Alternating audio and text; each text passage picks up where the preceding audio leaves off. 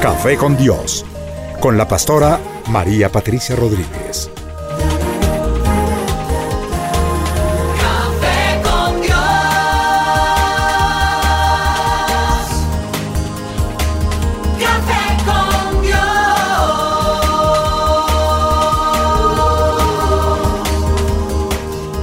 Comparte desde la sala de los pastores un café hablando de la verdad y revelación de la palabra de Dios. Un vivir diario de la Biblia en nuestros días, en compañía de la pastora María Patricia Rodríguez.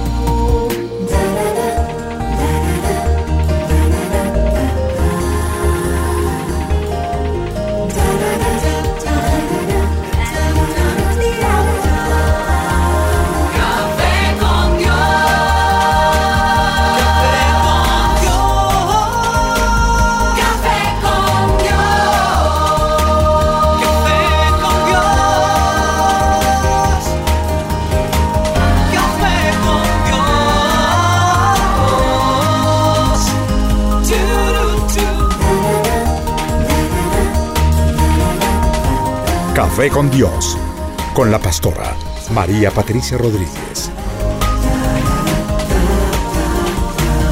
Café con Dios. Quiero saludar a todos mis oyentes con mucha alegría. Hoy tenemos una mañana muy especial, eh, sin importarnos el tiempo que esté haciendo. Puede ser que el día esté un poquito gris o que esté lloviendo o que el sol esté a plenitud, pero lo importante para nosotros los creyentes es que el Señor está con nosotros. Amén. Es lo que hace que nuestro día sea bello, que sea hermoso, que tenga propósito. Y bueno, quiero saludar también a mi mesa de trabajo. Buenos días. Buenos días. Y sí, sí, bueno, que, no, que empiecen a traer el cafecito porque esto ya, ya, ya huele a ese café colombiano recién tostado. ¡Qué delicia! Y ya nos hemos tomado unos sorbitos. Bueno, y también tengo esta mañana invitadas especialísimas. Liliana Minuera. Hola, mi Lili. Hola Dios te Pati, bendiga. buenos días. Muchas gracias por eh, el honor y el privilegio de participar en tu programa, Pati. No, gracias a ti por estar aquí conmigo.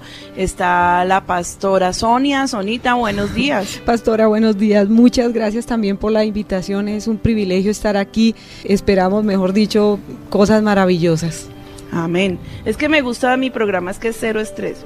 Aquí Amén. no hay nada artesonado, aquí no hay nada eh, preconcebido. Obviamente que yo me preparo para tener un, un tema que sea in- interesante, pero pues no estamos como en la rigidez de que tenemos que movernos de una manera estricta. No, aquí hay amplitud y libertad y eso es lo que me gusta de este programa. Amén. Bueno, a mis amadísimos eh, oyentes, mis ovejitas, todos los que están allí a través de internet, pues quiero eh, eh, contarles que tengo un tema muy especial esta mañana. Y bueno, hoy, que, hoy decidí cambiar un poco el formato del programa.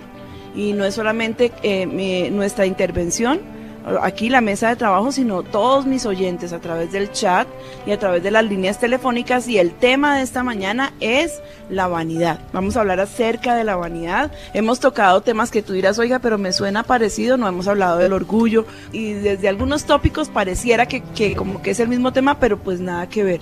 Este es un tema muy diferente y espero que sea de edificación para todos. Y bueno, nuestro invitado de honor, el más especial, el más precioso a quien necesitamos. Padre, te damos gracias por esta mañana, por este café contigo, mi Señor. Te invitamos a nuestra mesa de trabajo. Tú sabes que eres la cabeza Espíritu Santo.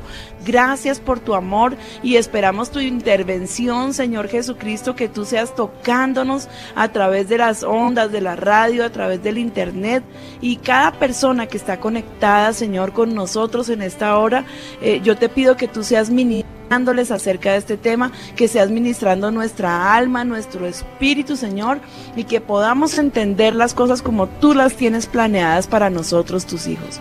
Te amamos y por eso, Señor, sabes que te necesitamos, mi Rey.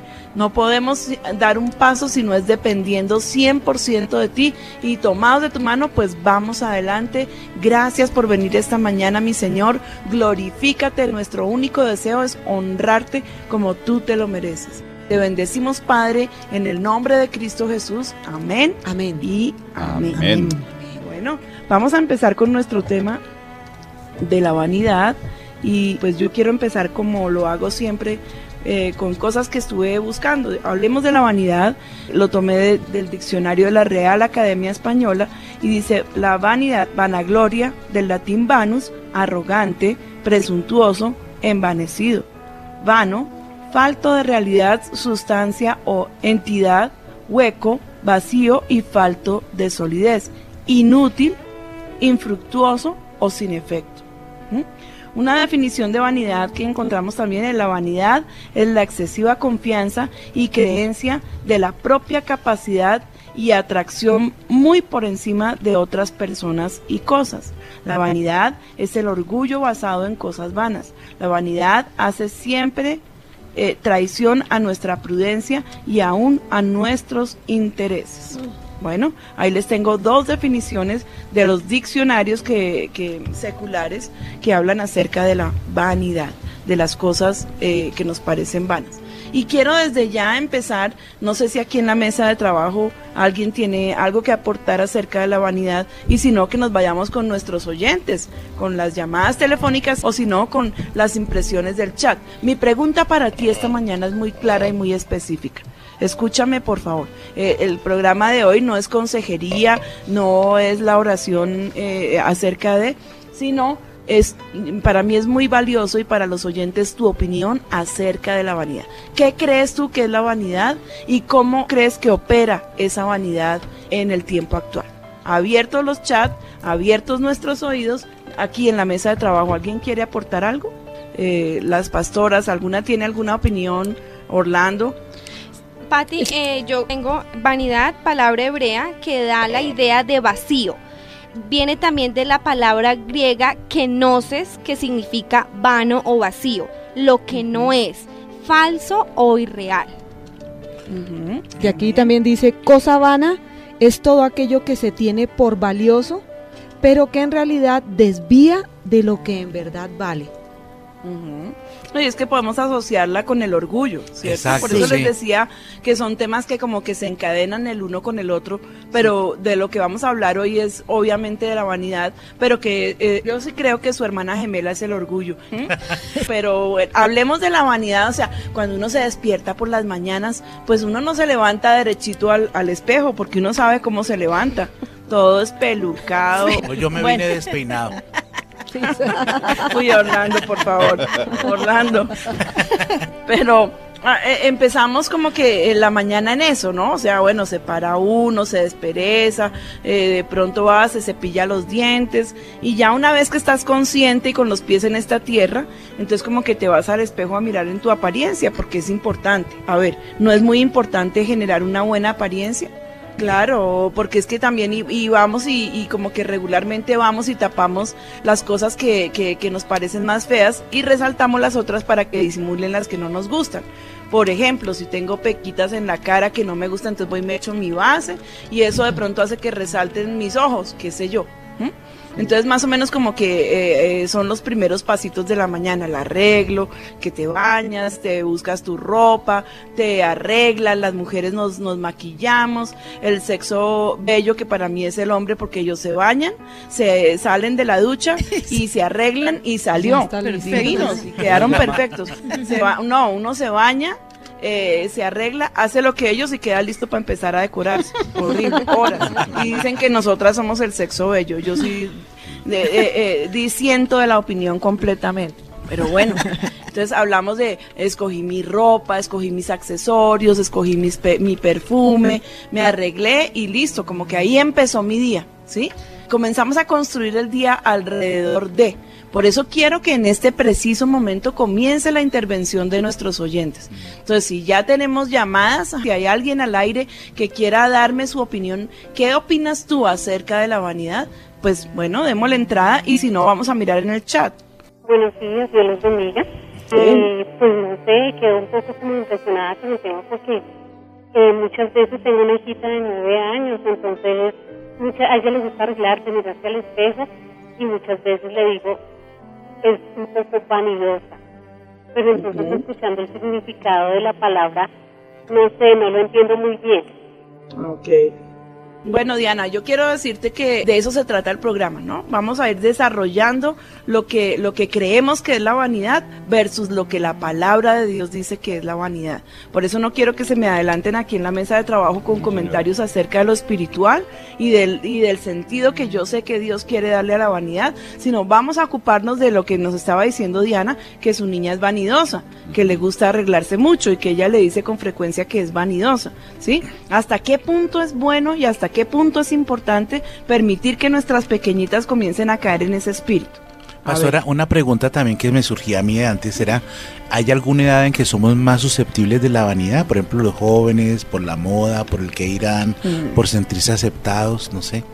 Pues yo pienso que eso es algo que aparece tempranamente hoy en nuestra sociedad porque es una sociedad consumista, ¿sí?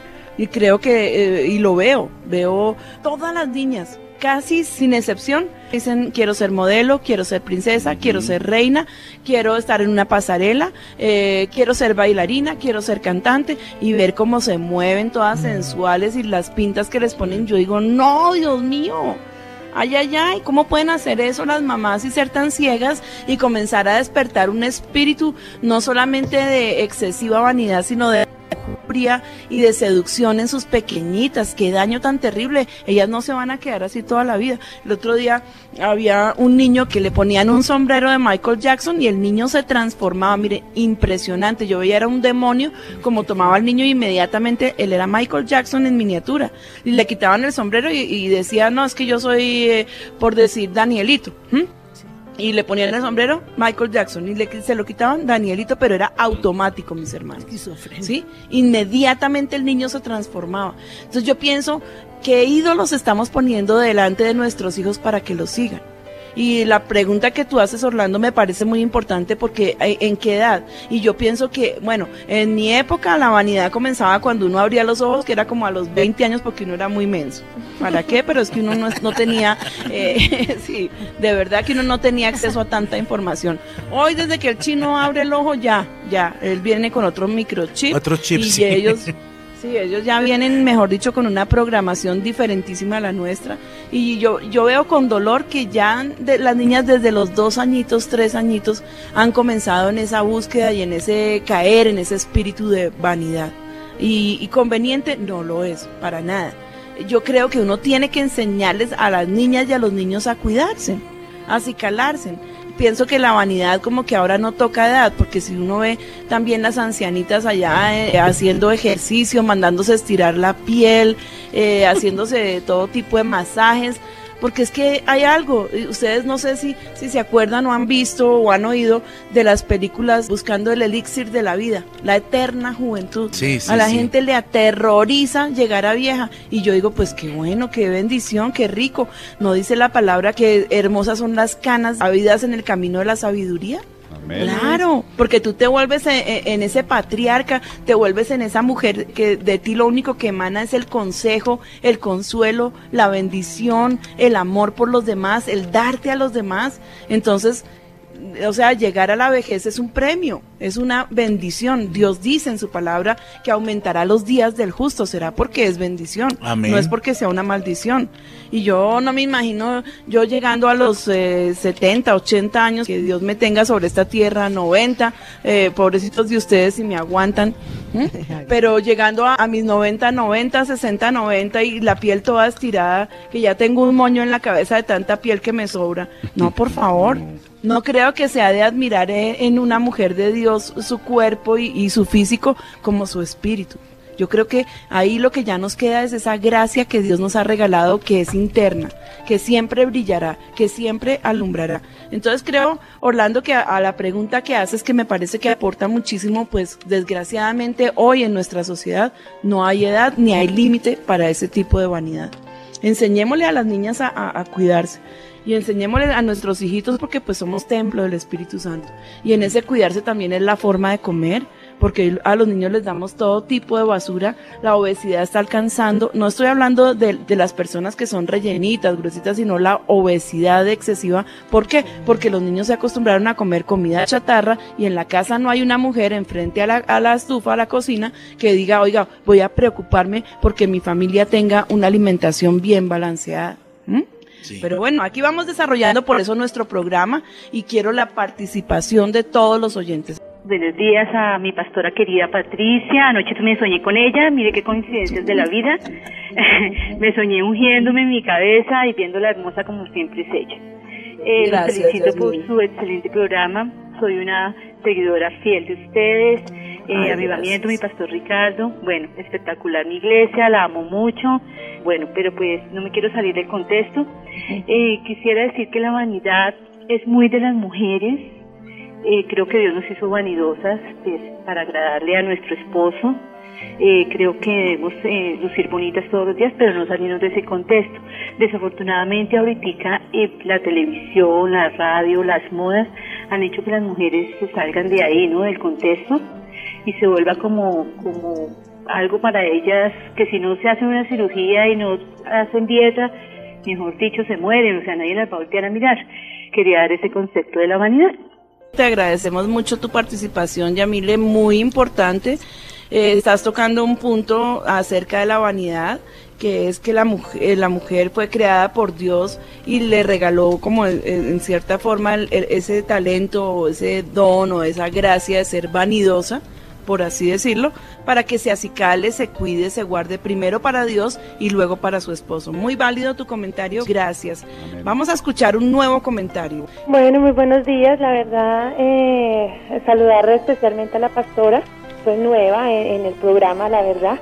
Pero, eh, pues, mm, eh, yo quería preguntar, eh, digamos, si, si, digamos, una persona, una mujer que tenía tres hijos, de pronto por su eh, estado, digamos, de amamantar a sus hijos y toda esa cuestión, eh, decide de pronto hacerse una cirugía de busto eh, de pronto porque se siente mal, porque ya obviamente que al pasar de los años y con todo esto de los bebés, eh, pues ya su experiencia física no, era- no, no es la misma.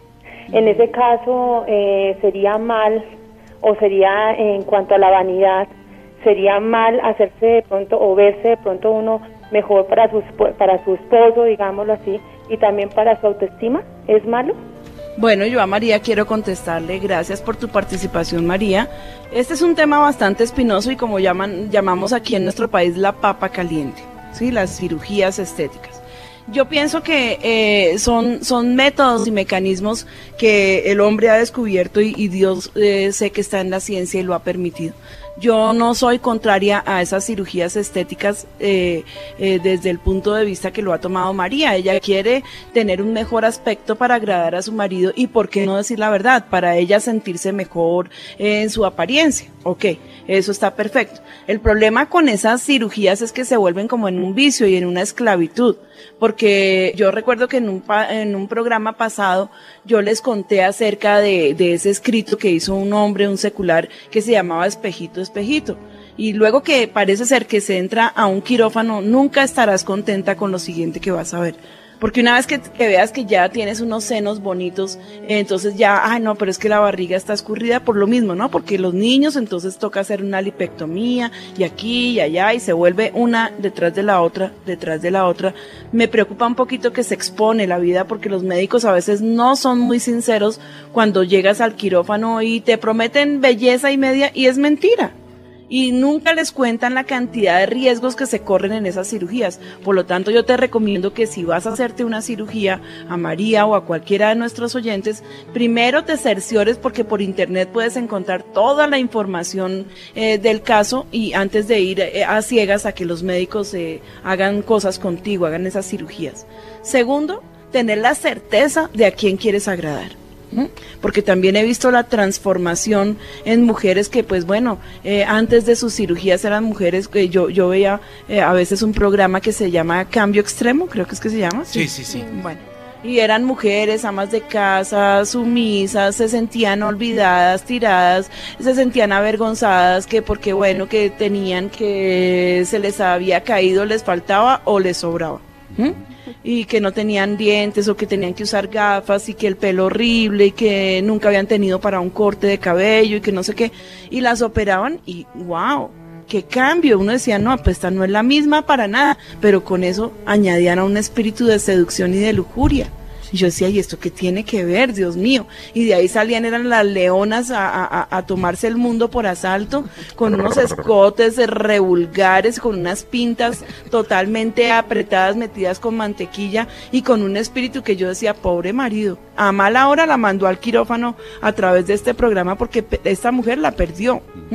Y luego los entrevistaban años, eh, meses más adelante y muchos, muchos de ellos eh, cayeron en divorcio.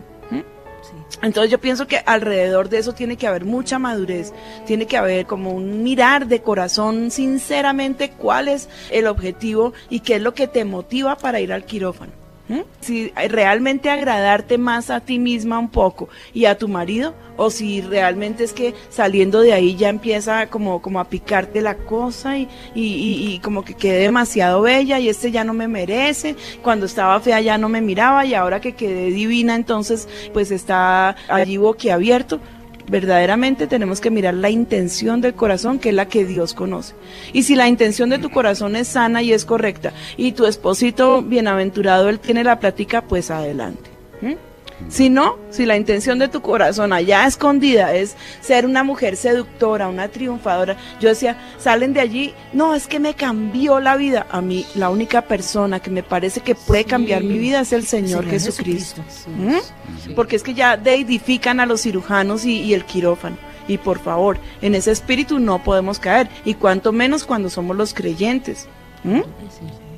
Entonces, ojo, cuidado, no, no tengo en contra de decirte, no, eso es pecado, eso es del diablo, te vas a condenar, y si me están escuchando hermanas que son religiosas me van a apedrear a mí. ¿eh? a mí, a, a María Patricia Pérez de Rodríguez. Pero, pero no me importa, yo, yo quiero ser muy consecuente con las cosas y con la verdad. Y, y realmente uno no tiene por qué cegarse y negarle a la gente las posibilidades. La ciencia ha avanzado, los tiempos han cambiado. Y creo que si tienes acceso a darte gusto con un poquitico de eso y eso te hace sentir mejor, eso puede levantar tu autoestima, no tu amor por Dios, ni tu amor por la vida, porque no tiene por qué ser así. ¿Sí? Y eso definitivamente lo haces para agradar a tu esposo, pues bienvenido sea. Recuerdo una, una señora a la que le tengo mucho cariño y ella me contaba que se iba a hacer su cirugía de senos porque era algo que habían decidido entre ella y su esposito y habían orado y habían sentido que pues rico, rico hacerse la cirugía y ella sigue siendo la misma mujer impecable, preciosa, linda, no se puso un busto seductor como el de, ¿cómo se llama esa señora Orlando? Pamela Anderson. Ah, sí, Pamela. Ella, ella, ella. Terrible, Mm. terrible. No, ella se puso unos senos bonitos, o sea, no los de la seductora que se va de cabeza, no, ni mucho menos. Ahora, no tengo nada en contra de los senos grandes porque es que hay mujeres que, que les han crecido mucho sus senos y pobrecitas no tienen la culpa. O las que no tienen senos las envidian. Pero es que así es la vida. El que es crespo quiere ser liso y el que es liso se quiere encrespar. Sí. Nunca se está contento con lo que se tiene. Entonces, a la pregunta de María, mi respuesta es que mires verdaderamente cuál es la intención de tu corazón.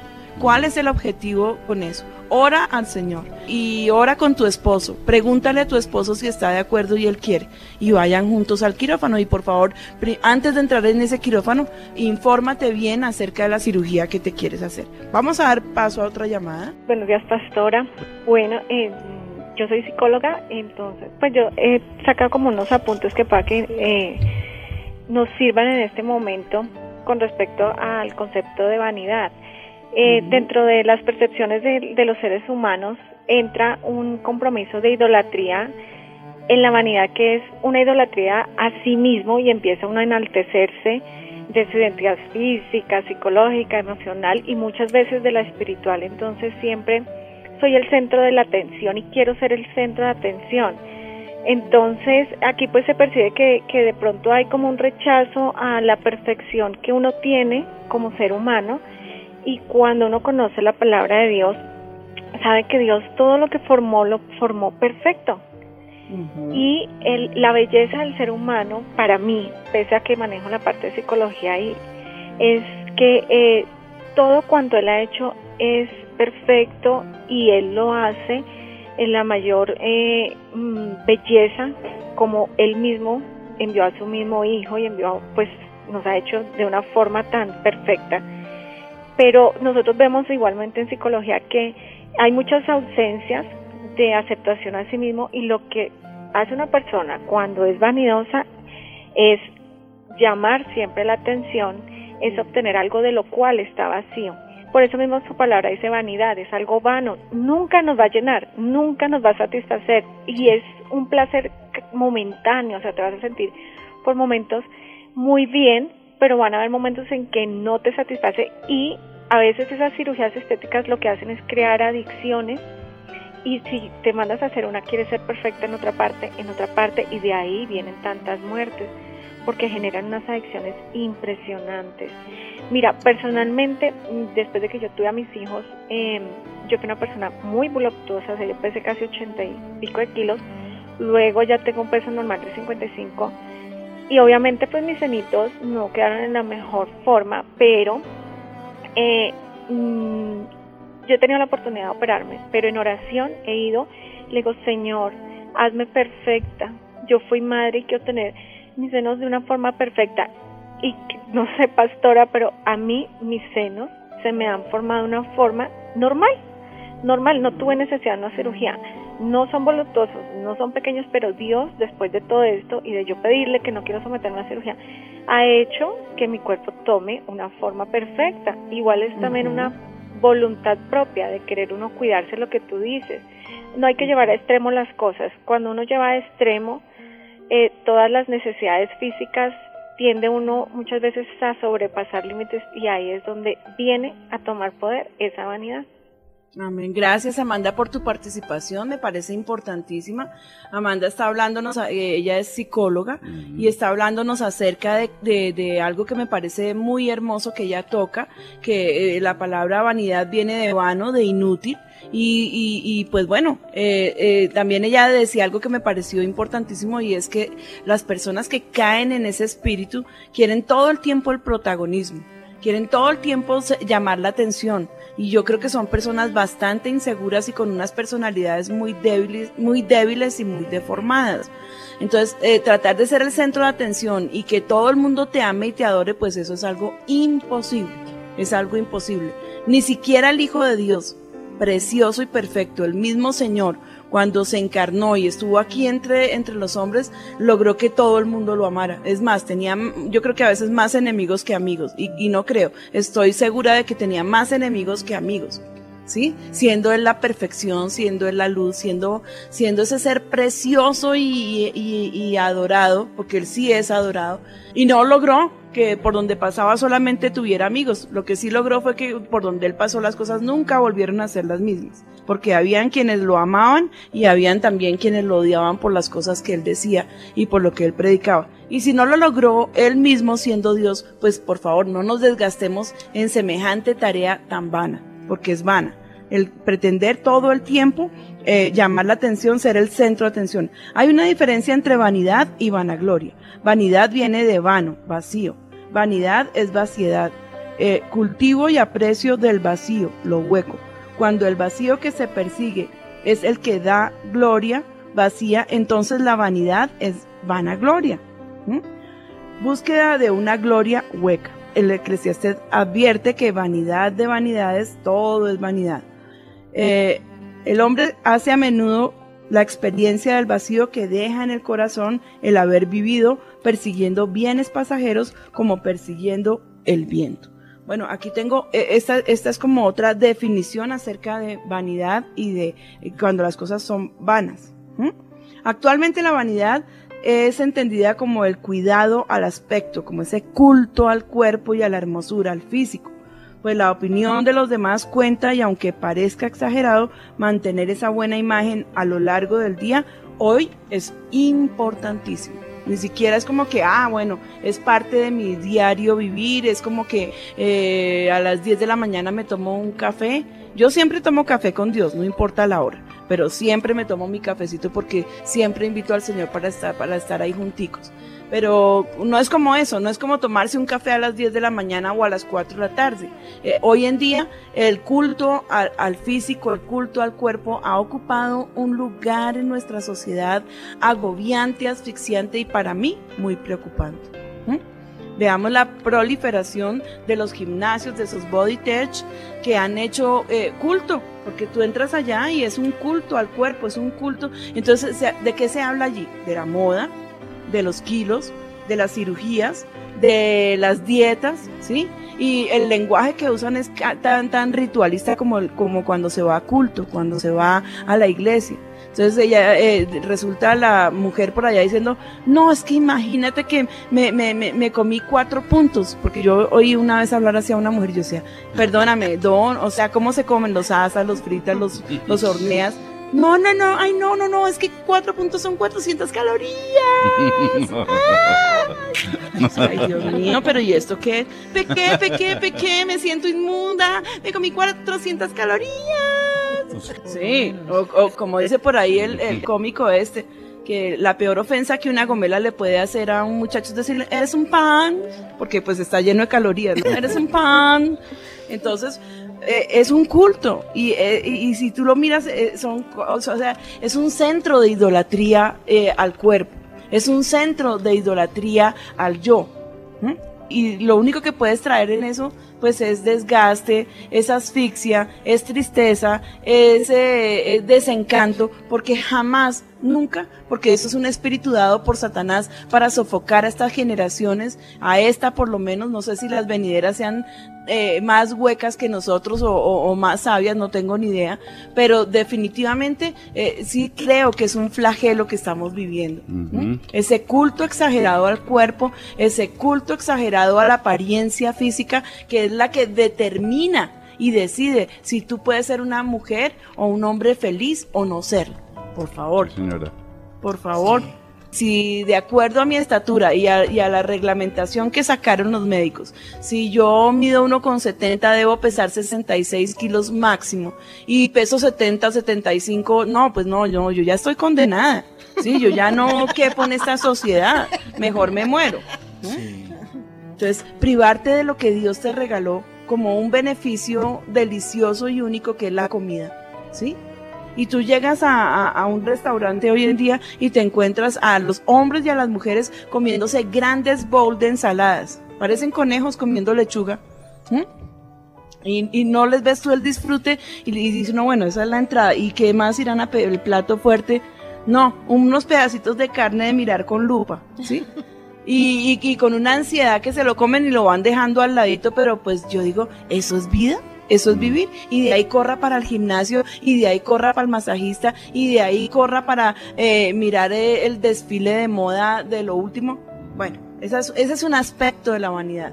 María decía algo, ella quiso operarse, pero le clamó a Dios. Y Dios hizo con ella algo sobrenatural y comenzó a acomodar, perdón Amanda, a acomodar su cuerpo hasta que ella, pues hoy, en- hoy por hoy se siente feliz y satisfecha con su figura. Gloria a Dios porque Dios actuó de esa manera con Amanda. De pronto está la persona que no, que definitivamente pues también se ha pegado a Dios, ha orado, no ha visto esa respuesta y quiere recurrir al quirófano. Amén también. Sí, aquí no vamos a lapidar a nadie. Si tú por tu fe recibes el contentamiento y gloria a Dios, tu esposo no es de los que te juzga y te critica, porque es que también yo, yo, hago hoy un llamado a los hombres. A mí me aterra ver a, aún a los hombres de Dios, hombres que están cercanos a nosotros, todo el tiempo lastimando a sus mujeres diciéndole, uy, te estás engordando, uy, mira esa llanta que te está saliendo. No, es que mira, te estás volviendo fofa. Oiga, ¿qué le pasa? Y la pobre mujer angustiada, la pobre mujer allá como que eh, se atraganta y como y él todo barrigón, señalándole a ella el rollito y él todo barrigón. No, por favor. Me encantó un día que escuché a un hombre que le estaba diciendo a su esposa eh, en el día de su cumpleaños dándole una dedicatoria y le decía que él la amaba desde que la conoció, que ha sido la única mujer de su vida que con la que se novió por primera vez con ella se casó y le dice, y el paso de los años, lejos de, de hacerte ver eh, mayor o diferente a como eras cuando eras una jovencita, ha hecho que tu aspecto, eh, o sea, que lo que tú eres moralmente, interiormente, ha- haya embellecido mucho más lo externo, de lo cual no estoy enamorado, estoy enamorado loca y perdidamente de ti. No importa cómo te lleguen los años, no importan las arrugas que surquen tus ojos, no me importa si el vientre se cae, no me importa nada de eso porque mi mayor tesoro eres tú. Entonces me pareció tan precioso. Ven, aplaudamos. Sí, es todo un caballero. Y la verdad, yo digo, eh, o sea, la contribución, el aporte del esposo, ¿cómo es de importante? Miren, yo les digo, mi esposo, bueno, eso sí ustedes saben que lo he dicho y lo repetiré, este, hicieron el molde y lo tiraron porque no hay otro igual. Y es el mejor y es el perfecto.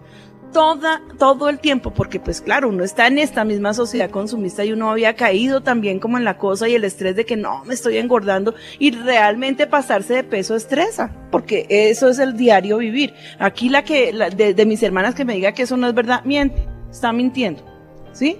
Está mintiendo porque ya todas las he oído hablar que de la dietica, la cremita, la cosita, el ejercicio, que no sé qué, porque todos hemos caído en ese mismo espíritu, porque es el espíritu de este siglo. ¿Mm? Y yo le decía a Ricardo, amor, me fatiga, me afana y me choca que me vaya a poner la ropa y me quede apretada, ¿sí? Eh, porque yo tengo las medidas al contrario, yo soy por todos lados eh, 120, o sea, yo 90, 60, no, nada, nada de eso. Tengo eh, eh, eh, noven- eh, 120 de cintura, por ahí nomás juzgue. Pero esa, esa parte no me aflige, me aflige de pronto pasarme de peso y que la ropa ya no me quede como me quedaba antes. Y me decía, amor, pero si te ves preciosa, tú eres una mujer hermosa. Y, y, y sobre todo yo quiero que dejes de verte en el espejo físico y te mires en el espejo espiritual. Tú eres una mujer valiosísima, la gente te ama no por la forma como tú te ves, sino por lo que tú eres.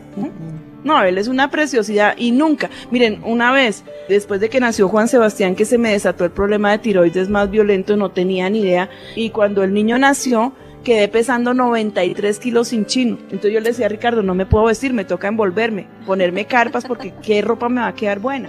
¿Mm? Y comenzamos un proceso bastante doloroso y la gente es mala. Uy, ¿cómo está de gorda? Y entonces se llamaban, ah, no, que la pastora es a la gordita. Yo digo, la discriminación es horrible y te hacen sentir pecador porque estás pasado de peso. ¿eh? Y no, mire, no es que los brazos se le desaparecieron, mire, uy, y son exagerados, entonces como que te marcan y te rayan allá el alma, como que, y uno es tan tonto que se deja. Uno es tan tonto que como que le pone atención a eso. Luego fui en manos de un endocrinólogo y, y nos se dieron cuenta que tenía el hipotiroidismo y con medicamentos me bajé un- una cantidad importante de peso y yo más o menos me considero que he sido una persona muy estable en mi peso y en mis medidas. Claro que sé que cada, cada tanto tiempo pues uno como que se va engruesando un poco más y eso es lo normal. Pero yo lo que he orado delante del Señor y, he puesto y le, le he podido traer paz a mi espíritu y a mi alma es decirle Señor, permíteme envejecer con dignidad, ¿sí?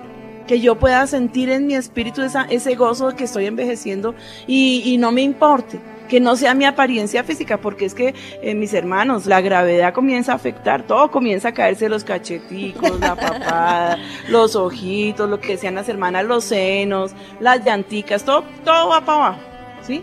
Pero que podamos envejecer con dignidad, qué rico. Llegar uno a sus 70, a sus 80 años eh, eh, siendo una mujer hermosa por dentro, que eso embellece lo externo. Entonces, ¿de qué te sirve ser una mujer divina, espectacular y hueca? ¡Qué horrible! ¡Qué espantoso! No hay nada más espantoso. La palabra de Dios dice que co- como zarcillo oro. de oro en el hocico del cerdo, así es la mujer agraciada y apartada de, de sabiduría. ¡Qué horrible! Y es así. Imagínense un cerdo allá con un, con un, con, eh, un arete, de oro en el hocico. ¿Ah? Así dice la palabra que es la mujer agraciada, pero apartada de sabiduría. Sí, horrible. Yo prefiero toda la vida que Dios nos dé ese baño precioso de sabiduría. Pero bueno, vamos a escuchar ahora, eh, no sé, Carolina, el chat, ¿cómo vamos en el chat? Pastora, buenos, buenos días. Tenemos a Luz Dari. Ella dice que alegría este programa es de gran bendición para mí. Estoy en una situación muy parecida a la de la señora que hizo su pregunta anteriormente. Cuando comencé mi etapa de adolescencia, mi mamá siempre me decía, ojo con engordarse, hay que cuidar la figura y siempre me subía de peso. Me decía, mire cómo está de gorda. En fin, ella siempre sembró en mí la vanidad, dice Luz Dari. La cuestión es que me volví súper vanidosa, siempre estuve pendiente de mi figura y mi problema ahora es el siguiente. Mi hija tiene 8 años y al verla me veo a mí cuando era niña. No es literalmente lo mismo, la chiquita vive lo que ella vivió de niña, dice pastora, y dice que ha hablado con ella, pero ve con tristeza que cada vez el asunto es peor, ya no sabe cómo hablarle, ya no sabe cómo tratar a la niña, porque la mamá se siente todavía en la esclavitud de la vanidad y ahora lo ve en su chiquita. Bueno, Luz Dari, parte de lo que, lo que han eh, descubierto los psicólogos, ¿sí? No, no me gusta mucho usar la parte eh, médica de mis programas porque este es un, un programa espiritual, pero pues es valedero y, y es una bendición. No tengo nada contra los psicólogos, les respeto su profesión y además pues son una bendición. Pero los psicólogos han descubierto que cuando las niñas que hoy padecen esa anorexia severa han venido de madres que se han sentido insatisfechas con su, con su aspecto físico y con su peso. De madres que todo el tiempo han estado luchando y las oyen renegar. Ah, es que estoy gorda. Ay, qué desgracia. Es que me veo horrorosa. Es que hoy nada me sirve. Eh, Que las ven que salen corriendo, se comen un bocado y salen a vomitarlo. Que se, se, se inventan las siete mil dietas para estar todo el tiempo en el peso y que corren y que hacen y que se exageran. ¿Qué esperas que tu hija, viendo el ejemplo, no lo tome? Por favor, si la educación se transmite a través de los hábitos y las costumbres, ¿sí? Es parte de la educación de nuestros hijos que lo que nos ven hacer, ellos acabarán haciéndolo. Y así ha sido por generaciones y generaciones, ¿sí? Entonces lo que tú tienes que eh, eh, hacer es sacar ese espíritu inmundo, renunciar primero que todo tú a él, ¿m? y echarlo fuera y comenzar a ministrar a tu niña y no la aflijas porque yo me imagino que una mujer cuando ha, ha, tenido problemas con el peso todo el tiempo aflige a sus hijos pilas, no comas, mira, te estás engordando, cuídate, no sé qué, porque mira que no te pase como a mí y ese es como que el diario vivir. Los ves comiéndose una dona y ya te parece, mejor dicho, satánico blasfemo. No, en serio, estoy hablando muy en serio. Yo sí creo que uno tiene que cuidar de ese templo porque Dios nos lo dio, ¿sí? Y que somos templo del Espíritu Santo. Yo creo que la gula y ese comer desmedido tampoco le agrada al Señor. Pero yo creo que nosotros como padres tenemos que enseñarles a nuestros hijos a que coman nutritiva y sanamente. ¿Sí? Comer harinas en exceso no es bueno ni favorece el crecimiento de nuestros hijitos. La obesidad trae problemas tan graves como la anorexia, porque los niños también se mueren por causa de la obesidad. ¿Mm? pero hacer unas dietas balanceadas y totalmente lógicas, que los niños tengan nutrientes, que se les dé una, buena porción de frutas, de verduras, de, de proteínas, pocas harinas, porque es que también es que es algo generacional. A nosotros los colombianos nos enseñaron a comer harinas con harinas y con harinas, y eso no es bueno, para el cuerpo no es bueno, y resulta ser un veneno dentro del organismo. Miremos qué es el sancocho. Para mí el sancocho, como a Ricardo le fascina el sancocho. Entonces le digo, bueno, hoy háganos el palacio de las harinas porque ¿qué, qué es un sancocho? Harinas como locos, papa, yuca, arracacha, Plátano. eh, Plátano. mazorca, plátano, arrocito con aguacate y bueno, para disimular el pedacito de pollo. Imagínate, y es un plato muy colombiano, muy típico, muy, de- muy nuestro. Un ajiaco, tres tipos de papa de- diluida, sí, generacional y, y es parte de, de- De la de- de nuestras costumbres, de nuestra cultura, pero también podemos modificar eso y pues rico comerse un, un, un ajiaquito por allá una vez al mes o, o semestral o qué sé yo. No te voy a poner términos porque pues es ridículo ocuparse en eso, pero pues imagínate todos los días ajiaco, no, tampoco. ¿Mm? Y después de ese sancocho, pastora, una gaseosa dietética. No, pero no una como las nuestras, ¿no? Sino una, una botella esas de, de dos litros. Ah, como ciertas hierbas. Pero de todas maneras, yo creo que nosotros estamos en la posibilidad de educar a nuestros niños desde que están pequeñitos y crearles hábitos alimenticios sanos. Que sean verdaderamente sanos, no dietéticos, sanos. Ahí hay una gran, una gigantesca diferencia. Entonces, pues bueno, yo a esta niña le digo, saca ese espíritu, ora por la niña, ministrala por favor y tú quítate el estrés de la gordura porque tú misma eres la conductora de ese espíritu sobre la vida de tu niña. Ella ha aprendido de ti y no tiene de quién más aprender lo contrario, lo que lo diferente. ¿Sí? Sino de ti. Tú eres la persona que definitivamente está creando esas costumbres y como ese espíritu sobre la niña. Pati, Bueno, yo no sé si tú te bueno. acuerdas, eh, has visto un programa en un canal de los de Discovery que es como una, un concurso de niñas que las mismas mamás las ponen a participar y ellas las depilan, las maquillan, las ponen a, a broncearse con esas con esos aparatos eh, Máquinas. artificiales y pues esas niñas ya desde muy pequeñas, creo que a partir de los tres años las llevan a, a concursar y a modelar y a participar en reinados. Eh, Las mismas mamás las llevan para que participen, para que ganen el, eh, el concurso y que no coman, que no se engorden. Y desde pequeñitas están eh, eh, inculcando esto en, en las niñas para, para pues de una vez marcar sus vidas y desde ahí en adelante ya pues les va a venir es un, un suplicio en sus vidas porque no van a poder salir de, de esto. Tremendo. Mira cómo será lo que hablábamos, ¿no? Cómo la misma sociedad está llevando a las niñas a, esos extremos y a esos espíritus. ¿Quieres curarte de la aflicción por la preocupación de tu apariencia ante los demás? Entonces preocúpate solamente por tu apariencia delante de Dios. Que solo te preocupe lo que Dios puede pensar de ti. Esto es eh, eh, eh, un pensamiento, una palabra célebre que me llegó de Miguel de Unamuno. Hasta ahora hemos visto la vanidad, lo que los hombres pensamos que es la vanidad y la vanidad moderna y cómo ha estado operando. Yo quiero a partir de este momento tomar el tema desde otra perspectiva muy diferente. ¿Qué piensa el Señor acerca de la vanidad? ¿Qué nos habla la palabra acerca de la vanidad? Y aquí me encuentro una frase célebre que me gustó muchísimo. Dice, con tal de hablar de sí mismos, llegan hasta hablar mal de sí mismos en lugar de permanecer callados. Eso se- yo digo que ya es el, exceso de la vanidad. Bueno, yo quiero eh, tomar en este momento, como les dije, el tema desde la perspectiva espiritual. Por esto voy a invitarles a que abran sus Biblias si las tienen ahí. Puedes ir corriendo, tomar tu Biblia, te voy a dar tiempo. O si quieres escuchar la palabra, pues yo voy a leerles aquí en el libro de Eclesiastés. Este es uno de mis libros favoritos. Bueno, aunque toda la Biblia a mí me apasiona, pero lo que son proverbios, salmos y eclesiastés me gustan muchísimo. Y es eclesiastés porque tiene muchísima sabiduría. Dice así, palabras del predicador, hijo de David, rey de Jerusalén. Vanidad de vanidades, dijo el predicador, vanidad de vanidades, todo es vanidad. ¿Qué provecho tiene el hombre de todo su trabajo con que se afana debajo del sol? Generación va y generación viene, mas la tierra siempre permanece. Sale el sol y se pone el sol y se apresura a volver al lugar de donde se levanta. El viento tira hacia el sur y rodea al norte, va girando de continuo y a sus giros vuelve el viento de nuevo. Los ríos todos van al mar y el mar no se llena. El lugar de donde los ríos vinieron, allí vuelven para correr de nuevo. Todas las cosas son fatigosas más de lo que el hombre puede expresar.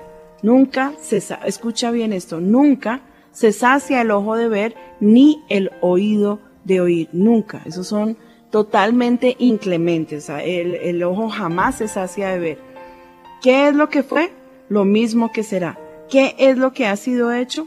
Lo mismo que se hará. Y nada hay nuevo debajo del sol. ¿Hay algo que se puede decir, he aquí esto es nuevo? Ya fue en los siglos que nos han precedido. No hay memoria de lo que precedió ni tampoco de lo que sucederá habrá memoria en los que serán después. Yo el predicador fui rey sobre Israel en Jerusalén y di mi corazón a inquirir y a buscar con sabiduría sobre todo lo que se hace debajo del cielo. Este penoso trabajo dio Dios a los hijos de los hombres para que se ocupen en él.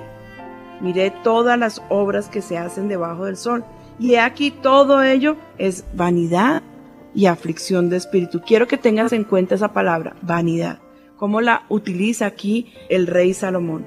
Lo torcido no se puede enderezar, lo incompleto no puede contarse. Hablé yo en mi corazón diciendo, he aquí, yo me he engrandecido y he crecido en sabiduría sobre todos los que fueron antes de mí en Jerusalén, y mi corazón ha percibido mucha sabiduría y ciencia. Fue Salomón mucho más sabio, esto ya es comentario mío, que todos los sabios que habían existido antes que él, y dice la palabra también después de él, el hombre más sabio que tal vez ha vivido sobre la tierra. Y dediqué mi corazón a conocer la sabiduría y también a entender las locuras y los desvaríos. Conocí que aún esto era aflicción de espíritu. Cuando él habla de aflicción de espíritu, también está hablando de vanidad, de las cosas vanas que son vacías, que son huecas. Porque en la mucha sabiduría hay mucha molestia, y quien añade ciencia, añade dolor. Dije yo en mi corazón, ven ahora, te probaré con alegría, y gozarás de bienes. Mas he aquí, esto también era vanidad. Él se dedicó a gozar de los bienes. A la risa dije, enloqueces, y al, al placer, ¿de qué sirve esto? Propuse en mi corazón agasajar mi carne con vino y que anduviese mi corazón en sabiduría con retención de la necedad hasta ver cuál fuese el bien de los hijos de los hombres en el cual se ocuparan debajo del cielo todos los días de su vida. Engrandecí mis obras, edifiqué para mí casas, planté para mí viñas, me hice huertos y jardines y planté en ellos árboles de todo fruto. O sea que Salomón nada se negó, se dedicó a enriquecerse y a ver cómo disfrutaba de sus.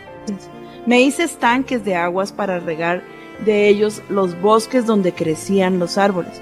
Compré siervos y siervas y tuve siervos nacidos en casa. También tuve posesión grande de vacas y de ovejas, más que todos los que fueron antes de mí en Jerusalén. Me amontoné también plata y oro y tesoros preciados de reyes y de provincias. Me hice de cantores y de cantoras, de los deleites de los hijos de los hombres y de toda clase de instrumentos de música. Y fui engrandecido y aumentado más que todos los que fueron antes de mí en Jerusalén. A más de esto, conservé conmigo mi sabiduría. Dos cosas, sabiduría y todo tipo de placeres y riquezas, más que todos los que habían habitado en Jerusalén. No negué a mis ojos ninguna cosa que desearen, ni aparté mi corazón de placer alguno, porque mi corazón gozó de todo mi trabajo y esa fue mi parte de toda mi faena. Miré yo luego las obras que habían hecho mis manos y el trabajo que tomé para hacerlas. Y he aquí, todo era vanidad y aflicción de espíritu y sin provecho debajo del sol. Escucha, por favor. Después volví yo a mirar para ver la sabiduría y los desvaríos y la necedad, porque ¿qué podrá hacer el hombre que venga después del rey? Nada, sino lo que ya ha sido hecho. Y he visto que la sabiduría sobrepasa a la necedad como la luz a las tinieblas. El sabio tiene sus ojos en su cabeza, mas el necio anda en tinieblas. Pero también entendí yo que un mismo suceso acontecerá al uno como al otro. Entonces dije yo en mi corazón, como sucederá al necio, me sucederá también a mí. ¿Para qué pues he trabajado hasta ahora por hacerme más sabio? Y dije en mi corazón que también esto es vanidad. Porque ni del sabio ni del necio habrá memoria para siempre, pues en los días venideros ya todo será olvidado, y también morirá el sabio como el necio. Aborrecí por tanto la vida, porque la obra que se hace debajo del sol me era fastidiosa, por cuanto todo es vanidad y aflicción de espíritu.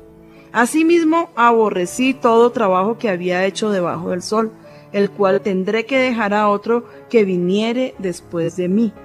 Y quién sabe si será sabio o necio el que se enseñoreará de todo mi trabajo en que yo me afané y en que ocupé debajo del sol mi sabiduría.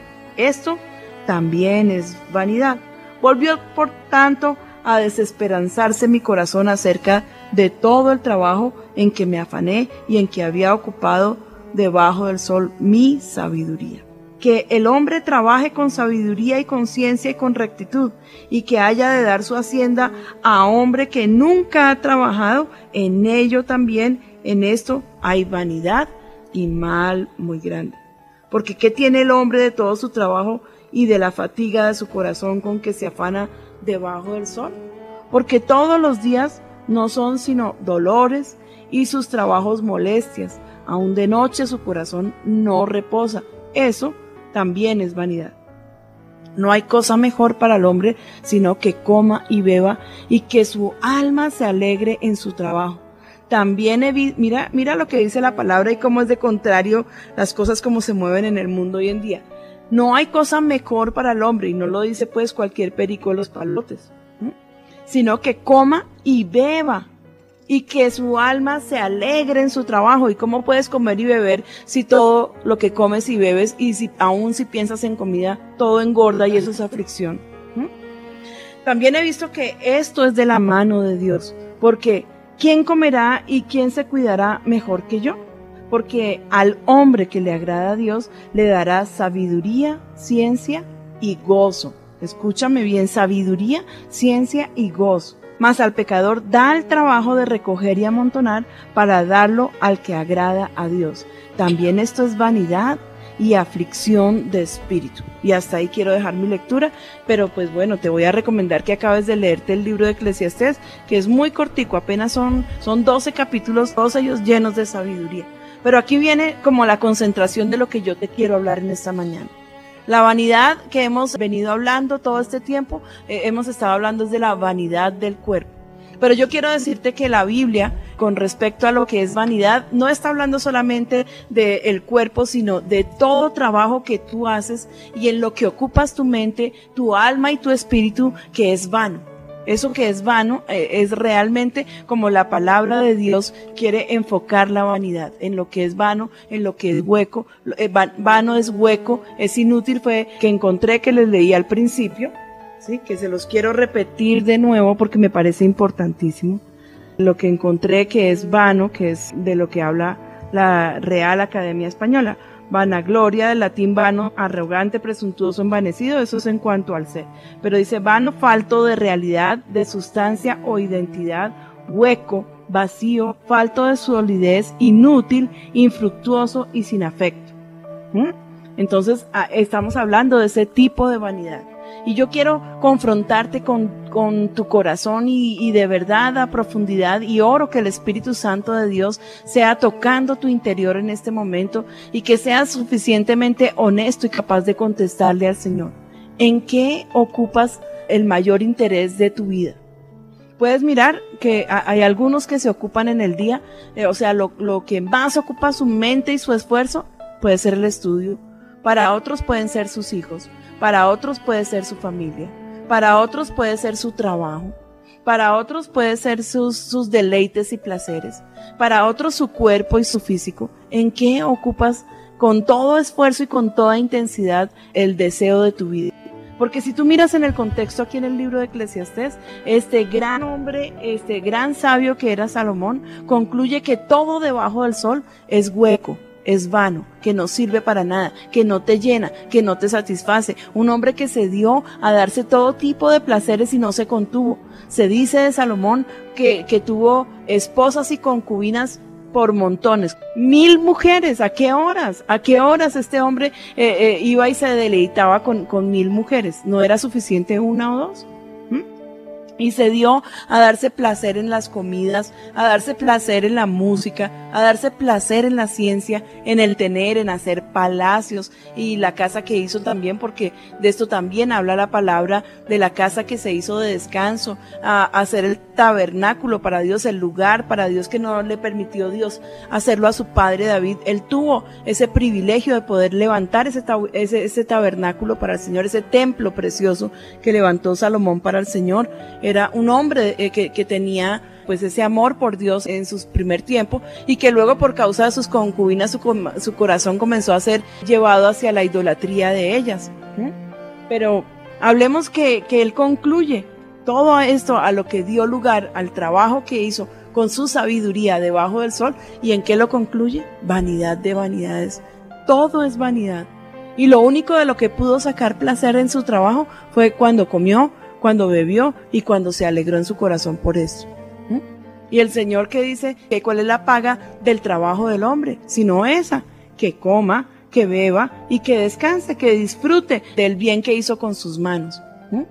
Cuando la gente se da a hacer riquezas y a acaparar y a tener, jamás encontrará gozo en ello. Cuando la gente se da a estudiar y estudiar, yo conozco gente que son fanáticos del estudio y acaban un- una carrera y luego el posgrado y luego el PhD, el PhD y luego, bueno, y siguen y siguen y siguen y siguen y nunca se sacia el conocimiento de saber, nunca se sacia. En eso no hay sino vacío y necedad ansiedad, eso es lo que deja. No deja absolutamente nada después de eso. Una persona que se desgastó toda su vida estudiando, que por estar clavado estudiando jamás se dio a tener familia, a interesarse en los suyos, cuando se despierta, un día de estos está completamente solo, lleno de sabiduría, pero solo. Qué tristeza. O como el hombre que es eh, enfermo por su trabajo, esos workaholic que llaman hoy en día y que eh, amanecen eh, en el trabajo y anochecen pensando en su trabajo y todo lo, lo único que los llena es tener la mente ocupada y trabaja y trabaja y son unas mulas de trabajo incansables, imparables que son de admirar, pero nunca sacan tiempo para Dios, nunca sacan tiempo para estar con su familia, nunca están interesados en lo que pasa alrededor de ellos. Lo único que les importan son sus logros personales y su éxito y el poder ser llamado, uy, fulano, el, el mega tremendo, impresionante hombre trabajador. Pero en eso lo único que vas a dejar es vanidad y aflicción de espíritu.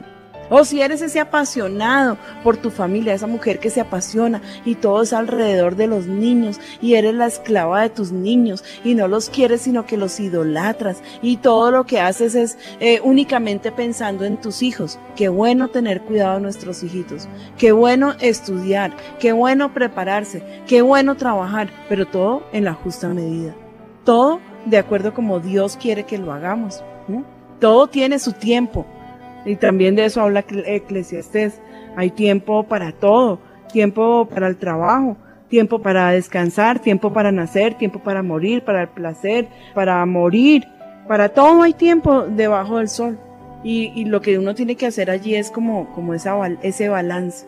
O la gente que, que está desesperada, como se los dije antes, eh, por su aspecto físico. En ello no encontrarán sino vacío, ansiedad, y tristeza. Yo atendí una señora, quiero contarles, atendí una señora que se había quedado viuda y con esfuerzo pues se hizo una cirugía y se, bueno, quedó mejor dicho, tenía 60 años y quedó como de 56. no fue mucho el cambio. Pero bueno, ella quedó feliz con los resultados. Y me decía, y es que pastora, estoy ahorita trabajando, aunque ya tenía pues la pensión de su esposo y no tenía necesidad de trabajo porque estoy ahorrando, porque lo último que quiero regalarles a mis nietas es sus cirugías. Y yo le decía, ¿qué le pasa? Por favor, ese es su Dios. ¿Usted no se da cuenta lo que está levantando?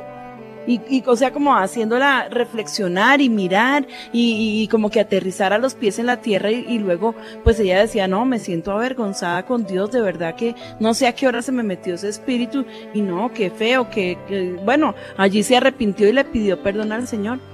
Mis hermanos, y para concluir mi tema de esta mañana, porque tampoco quiero ir ni más profundo ni más lejos, es una gran preocupación y es de lo que quiero que te hagas una honesta y sincera pregunta.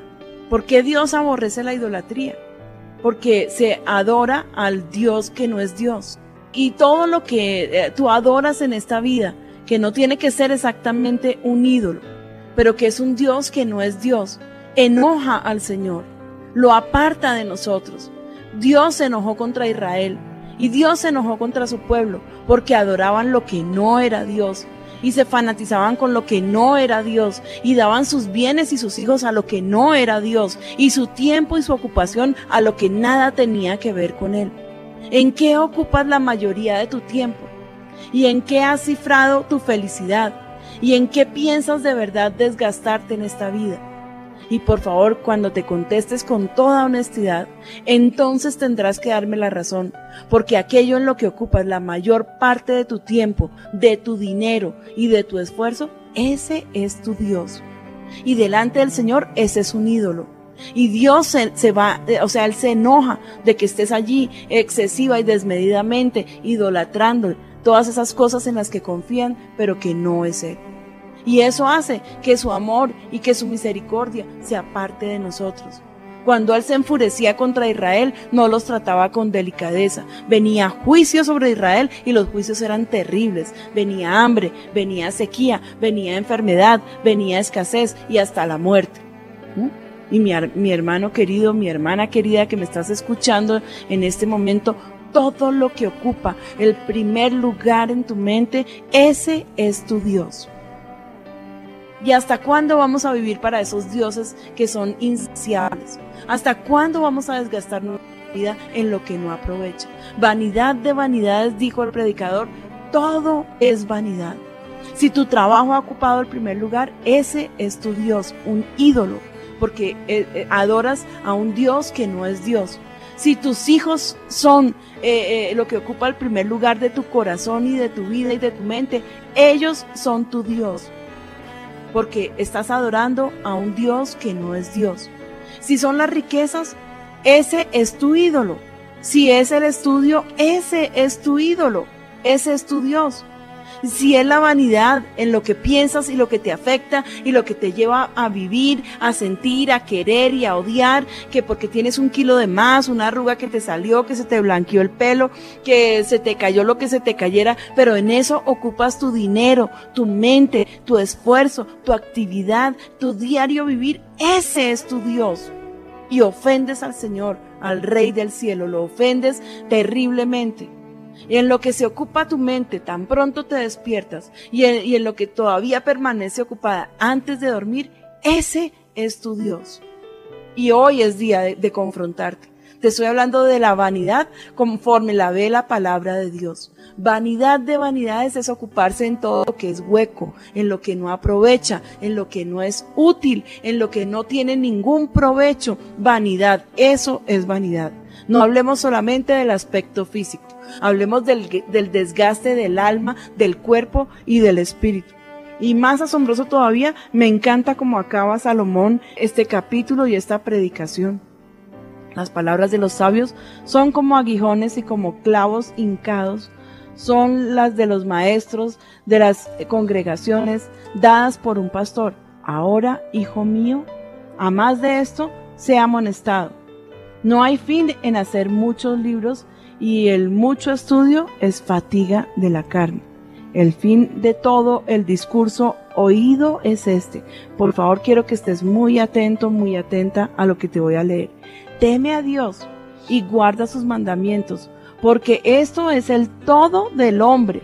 Teme a Dios y guarda sus mandamientos, porque esto es el todo del hombre, porque Dios traerá toda obra a juicio juntamente con toda cosa encubierta, sea buena o sea mala. Son las últimas palabras del sabio, de- del sabio más sabio que ha, ha habitado eh, aquí el planeta, en esta tierra.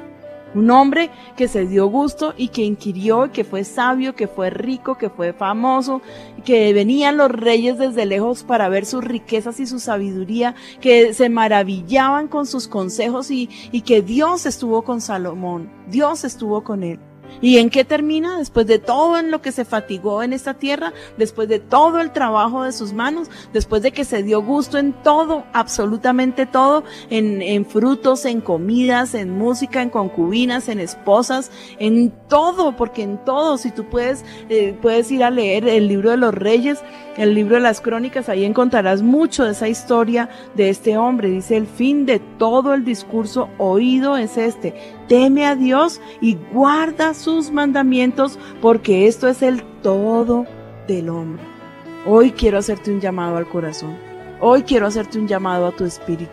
Hoy quiero que entiendas que si te estás des- desperdiciando en cualquier otra cosa, que no sea poner tu intención y toda tu pasión y toda tu atención en Cristo, estás desperdiciando lo más precioso de tu vida y estás eh, eh, idolatrando todo lo que no es Dios. Y eso es tenido por Dios como, como pecado y como vanidad.